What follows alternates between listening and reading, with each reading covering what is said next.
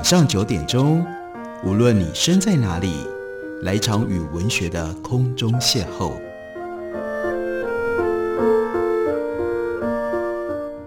杨照谈书，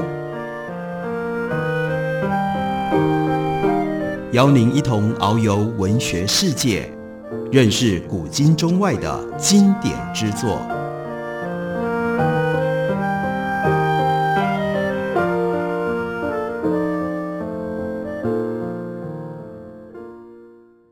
位听众朋友，大家好，非常欢迎收听杨照谈书。本节目以台北广播电台 FM 九三点一，每个星期一到星期五晚上九点为大家播出。我是杨照，在今天的节目当中，要为大家介绍的是新经典文化的新书，作者是李同豪，书名叫做《不在场证明》。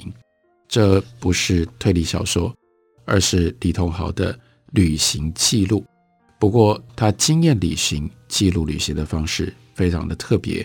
我们从目录上就可以看得出来，目录的第一个部分显现出来叫做“环游世界杀人事件”，第二部分叫做“密室逃脱直到世界尽头”，第三个部分叫做“爱的伪证”。这三个部分的命名就已经清楚地显现出来。他讲李同豪在讲旅行的时候，穿插了很多的书。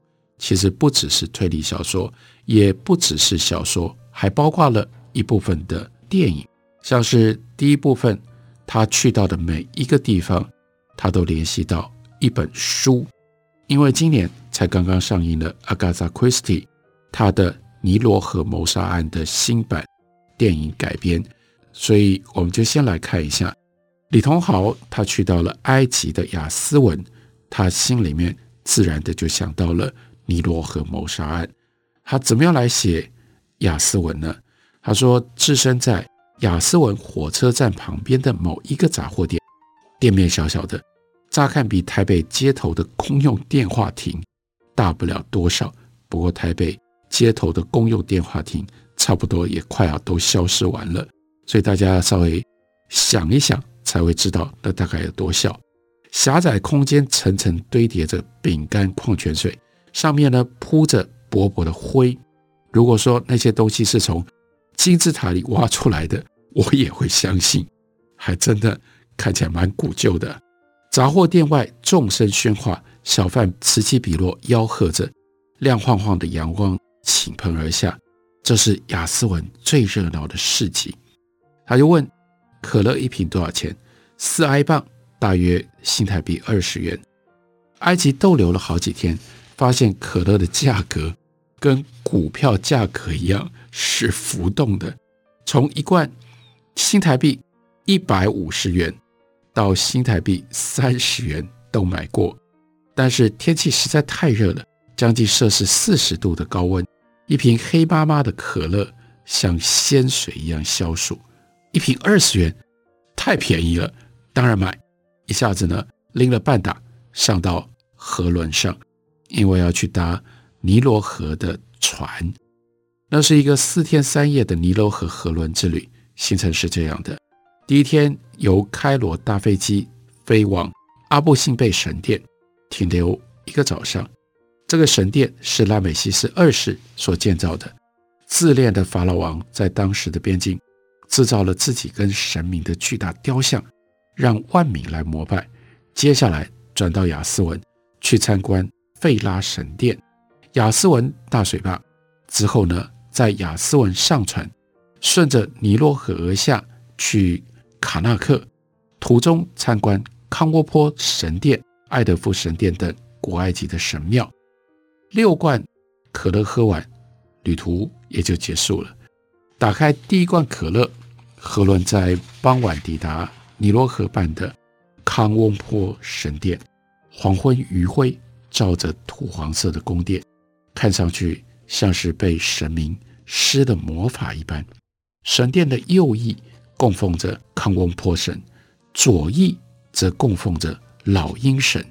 当年埃及人身体如果有一些病痛，就来这里请示神明，堪称是埃及的保身大帝。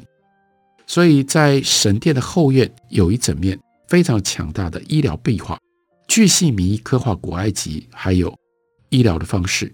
那个时候呢，女人是坐着分娩生小孩的，没有显微镜。但是埃及人那个时候已经知道精子的存在，很神奇哦。在墙上有阳具的雕刻。这个时候，三个加拿大男孩在一边笑着拍照，一个反戴球帽的男孩做出猥亵的动作，所以李同豪看了还认出那是同船的，觉得真是丢脸死了。再打开一罐可乐，传统三尾风环叫做费卢卡，在冉冉的气泡当中上升，躺在船上，顺着尼罗河，这个时候要前往努比亚人的村落。贯穿北非，绵延六千七百公里，全世界最长的河流尼罗河，就属雅斯文的这段风光最为明媚。悠悠尼罗河两岸是柔美的芦苇，还有健壮的椰枣树。有当地的小孩，这个时候敏捷地划着木板，甚至不是船，朝我们河上的大船荡过来，扒着风帆船的船员唱歌讨赏。田园牧歌一样的风景，偶尔有农夫牵牛走过，船只靠了岸，唤骑骆驼进村。村落小小的，两三平方公里纵横，都是低矮可爱的房子。坐在骆驼背上，俯瞰百姓往来，居高临下的视野，如同凯旋而归的大将军，心里面有一股说不出的得意。可是那些努比亚人却把我们当作空气。若无其事的聊天做买卖，骑在骆驼上的我们反倒是像变成了通奸被逮到游街示众的罪人一般了。肤色很深，卷发，这些努比亚人的外貌和阿拉伯裔的埃及人不一样。他们原来居住在埃及的南方，还有北苏丹。埃及盖了亚斯文大水坝，就等于毁了他们的家园，他们就被迫迁村到这里。以农业跟观光为主，可是他们的生活困苦，仍然需要政府的补助。于是观光客就跑到一户人家干嘛呢？去看鳄鱼。主人宣布，等等会有当地少女的民族舞蹈表演。李同浩就说：“我在内心翻了个白眼，拜托别来了。”旅行当中最令人讨厌的就是地方民族舞蹈，厌恶的程度。和长途巴士的洗手间一样令人难以忍受。一群小女孩这个时候从四面八方涌出来，把观光客团团包围。李同浩这个时候退出圈圈之外，发呆放空。小女孩跑来做事，要拉他的手，于是李同浩倒退了一步。他心里想：反正你们最后还不是都来要钱的。哪晓得那个女孩仰起头来，才四五岁。细细的嗓音用英文说：“我是 Tonya，你跟我跳舞好吗？”小手握住了我，一阵暖意从掌心传来，心头一震，突然自己觉得很惭愧。小妹妹单纯要跳舞吗？干嘛自己这么样坏心呢？丢开戒心，绕着圈圈跳舞，脸上挂着清浅的笑容，心想：“Tonya，谢谢你，你让我再度相信人的美好。”盘算着，等一下把口袋里的零钱、普拉腾、维他命、口香糖都送给 Tonya。五分钟之后，歌舞结束。这个四五岁的小女孩 Tonya 唰的换了另外一副面孔，给我钱。李同豪说：“我像是被狠狠打了一巴掌似的，脸颊烫烫的，傻傻的把零钱掏出来。另外一个小女孩像老鹰一般，就把零钱给叼走了。”托尼亚追上去，两个人扭打在一起。就这样，我栽在一个小女孩手上，但她的笑容明明那么样的灿烂，她的手心温度明明那么样暖和。张无忌的妈妈说的一点都没错，越漂亮的女孩越会骗人，而且是从小就爱骗人。在失落当中重新登船，河轮起航，打开第三罐可乐，配埃及小米鸡肉卷吃。河轮上的舞会有东西可以吃，看到在康翁坡神殿反戴球帽的男孩，跟一个留着雷鬼头的女孩搂着跳舞，太吵闹了，不要，就跑到甲板上去看书。打开第四罐、第五罐可乐，一边喝一边看什么呢？当然就是看阿加莎·克里斯蒂的《尼罗河谋杀案》。一群有钱有闲的欧洲人登尼罗河游轮，有人在途中被杀了，船上每一个人都有嫌疑，因为自己就在这样的尼罗河游轮上，感觉身临其境，所以那个文字呢，读来格外的亲切。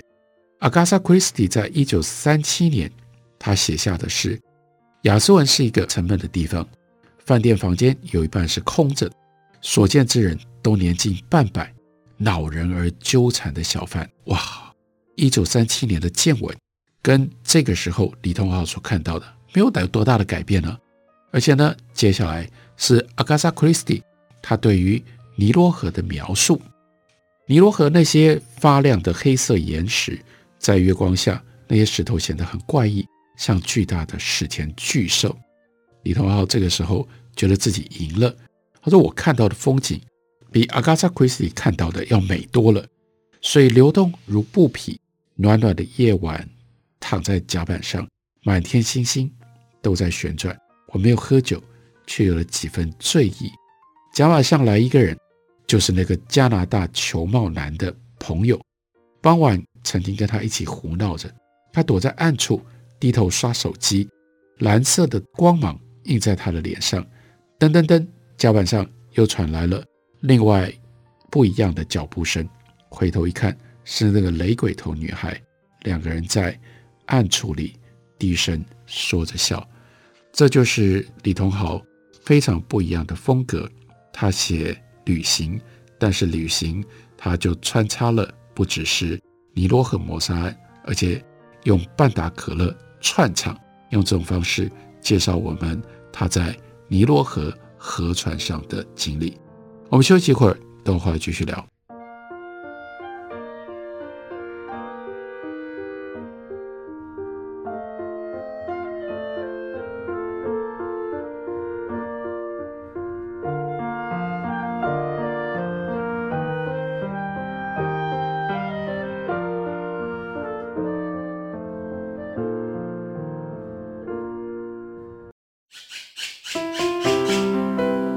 大家好。我是刘克香，亲近自己的城市，找回城市的温暖。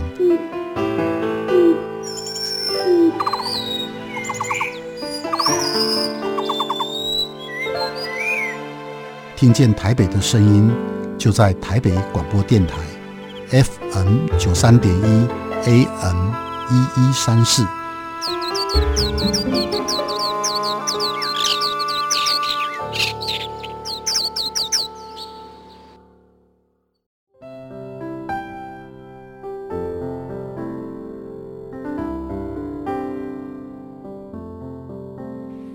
见台北的声音，拥有颗热情的心，有爱与梦想的电台，台北广播 FM 九三点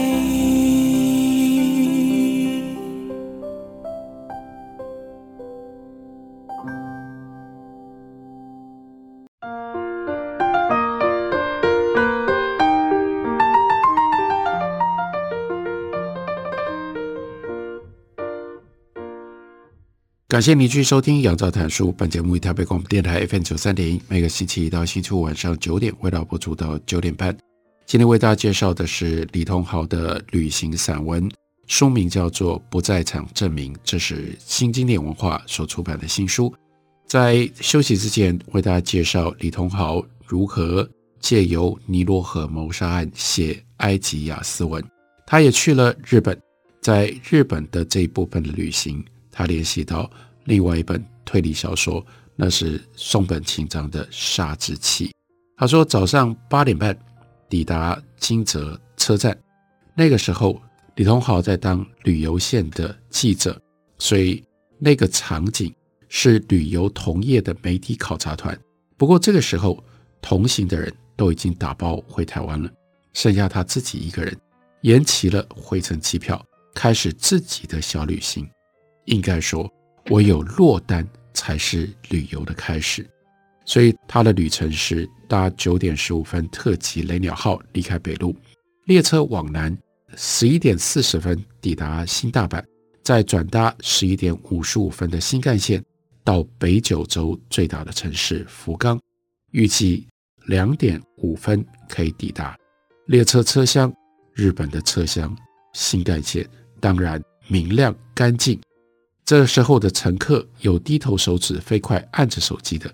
有歪着头补眠的，这整个空间宁静如图书馆，所以他就在车上读书，拿小说当做旅游手册。那一本书是他刚刚结束的金泽之旅，他用的是松本清张的《零的焦点》。另外，松本清张的《半生记》，那是他四十五岁前未发迹在北九州小仓生活的自传。就当做他的福冈导览，在金泽每一天都是好天气。金泽最重要的观光景点之一是兼六园，每一株花木都在阳光下闪闪发亮。茶屋街撑着纸伞和服女子错身而过，屋檐底下的风铃被微风撩拨得哗啦哗啦。但因为小说的缘故，每一张曝光正确的照片看起来。却都罩着凄清的雾，那是因为松本清张写《零的焦点》，描述这个新婚的妻子才结婚没有多久，丈夫失踪了，所以要跑到金泽去找她的丈夫。没有想到千里寻夫的旅程变成了社会矛盾跟恶习的揭露。这是日本社会派推理之父松本清张他的早期代表作，虽然。是早期作品，但因为松本清张是四十九岁，他才出版他最早的推理小说，所以写《零的焦点》的时候，他已经五十岁了。松本清张在四十一岁的时候得文学奖，四十五岁才正式在文坛出道，真的是大器晚成。他前半生在报社工作，可他可不是记者或不是编辑啊。他是报社的美术部门，而且是做广告的美术部门的美工，靠着卑微的工作养大家子，这就是《半生记》记录的主要的内容。所以李同好说，读《半生记》的时候，我老是想着，在松本清张他前半生抑郁不得志，必须要忍耐多少的寂寞，要不断告诉自己，其实我也可以到什么样的位分上，才不至于。让心里面一心摇曳的这个火苗熄灭呢？途中火车走啊走啊，经过了广岛，所以这个时候他就好奇的把额头贴在冰凉的车窗玻璃，打量广岛这个城市的样貌，但又接回松本清张。松本清张在二战结束了之后，一度兼差批发卖扫帚，那是他半生记里。非常精彩的一段记录，卖扫把还赚了不少钱哦。可是呢，为了要省住宿费，他就搭夜车往来于大阪、广岛、九州地区，最后折算下来，却因为店家跳票赔了钱。可是松本清张在书里面回忆这段经历，带着怀念的口吻，因为扫把带着他去旅行啊，旅行。跳开了儿子、丈夫、父亲的责任跟义务，让他可以在火车上奢侈的做梦。旅行对这个男人来说，也就是一种逃离现实的方法。两点零五分，新干线准时到达福冈，搭地铁转公车到他要住的是福冈海鹰希尔顿大饭店。看看表，这个时候是下午三点四十六分。这个饭店的后门。就是福冈巨蛋，这里有奥桑博物馆。奥桑是谁？希望大家知道，那就是王贞治。奥桑他在一九九五年开始担任福冈大荣鹰队，后来改名福冈软体银行鹰队的监督，也就是总教练。这个奥桑王贞治，他出掌鹰队兵符，本来低迷的球队战绩未见起色。这个时候，媒体跟球迷对欧桑他的领导统一能力奚落迟疑，但是几年之后，一九九九年，鹰队因为他是新成立的队，所以和传统的队伍对抗的时候输多赢少。但是这一年，鹰队进入到季后赛，接下来击败了传统强队西武狮队，赢得了太平洋联盟冠军。又在称之为叫做日本大赛，也就是两个联盟的最后的总决赛。又以四胜一败击败了中央联盟冠军，也是传统强队郭源治曾经投效的中日龙队，在前身南海鹰队一九六四年赢得优胜之后，相隔三十五年，竟然福冈鹰队可以再度夺下日本第一的冠冕，媒体称之为叫悲怨达成了，因为这个鹰队是。长期的弱队，竟然在王贞治的调教跟带领底下，能够用这种方法重建光荣，这就是让福冈的人对于王贞治如此的佩服，佩服到帮他盖了一座博物馆，让人可以表达钦佩。那天晚上，李同豪接着说，搭车到那贺川旁的中洲屋台，日剧里常常有男女主角在午夜街头。瑟缩在推车小贩的前面，稀里呼噜吃拉面或者是干冬煮。那源自于江户时期的推车小摊，就是屋台。经营屋台是要执照的，然而因为日本政府近年来停止发这种屋台的执照，也就是流动摊贩的执照，再加上执照是父子子继，没有办法转让，所以屋台越来越少。唯独有福冈的屋台。数量比较多，超过了一百，占全日本的四分之一。新颖的玻璃大楼对比着木头摊贩推车，就变成了福冈这个城市最鲜明的街头风景。福冈屋台散落在天神、中州川端，还有长滨三个地区。长滨屋台是博多猪骨拉面的发源地，天神乌台在百货公司林立的天神车站。饮食的选择比较多。中州川端乌台在纳河川的河畔，有河景可以佐餐，最富有情调。你会在这里看到西装上班族或者是 OL Office Lady，他们站在一锅热腾腾的关东煮旁边，大口吃肉，大口喝酒，不拘小节的态度，也就使得福冈和东京、大阪相较，就多了那么一点。粗枝大叶的风流，李同豪说：“我走在人群里，想起松本清张。二十五岁的他，曾经在福冈印刷厂当过短暂的学徒，半辈子受父母的羁绊，从来没有离开过家乡的他，在福冈第一次尝到了自由的滋味。他说，放假没有钱去看电影，唯一的乐趣就整天在市区闲逛。当时。”年轻的松本清张应该也来过中州屋台，挤在人群当中享受这人人都有份的快乐吧。所以接下来他要去的是松本清张住过的北九州小仓市。第二天早上搭八点四十五分普通车从福冈出发，九点半到达了小仓车站。清张大道，因为他实在是这个地方最重要的名人，所以呢。有这样一条路，正对临站 JR 西小仓车站，步行八百公尺。小仓城边看见一栋两层楼的水泥建筑，那就是松本清张纪念馆。一入场就看到松本所有小说版本跟译作的封面拼贴而成的一个大墙。接下来是一面长达二十二公尺。由他的照片文物，还有当时新闻事件照片所构成的影音墙，也非常的可观。拐了一个弯，眼前出现一栋日式民宅，那是照着松本在东京山并区住所所打造的房子。隔着玻璃窗看屋内种种摆设，感觉自己像侦探，想要借由屋内种种的陈设去推敲。屋主的性格，书斋里一排排的书架塞满了精装书、文库本和百科，过道上一叠叠的简报和资料。松本清张藏书超过三万册，取经室牛皮沙发看起来很舒服，但想来当年登门催稿的杂志编辑大概无福消受。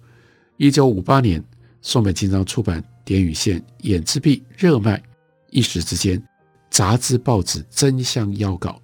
松本清张为了应付稿债，这非常有名的故事，他没日没夜要写啊，平均日产九千字。为了节省时间，他就把刚刚写好的稿子呢放在吊篮，从二楼垂放到楼下的庭院，让编辑拿了立刻冲回办公室去剪字。去排版，到松本清张纪念馆，李同豪的感慨是：来自小仓的小美工变成了日本文坛的奇迹之人。上世纪七零年代，松本清张每一年光靠版税收入就超过七千万新台币，个人缴税所得居日本人之冠。但他没有任何骄矜之情，他只是在这样通通都是书本的围城当中。蚕食着每一本书，然后吐出一个字一个字，变成一本一本书，孜孜不倦的创作，直到生命的最后时光。从松本清张杀之气，然后联系到日本的福冈，这是李桐豪的旅游散文《不在场证明》当中其中的一篇。感谢你的收听，明天同一时间我们再会。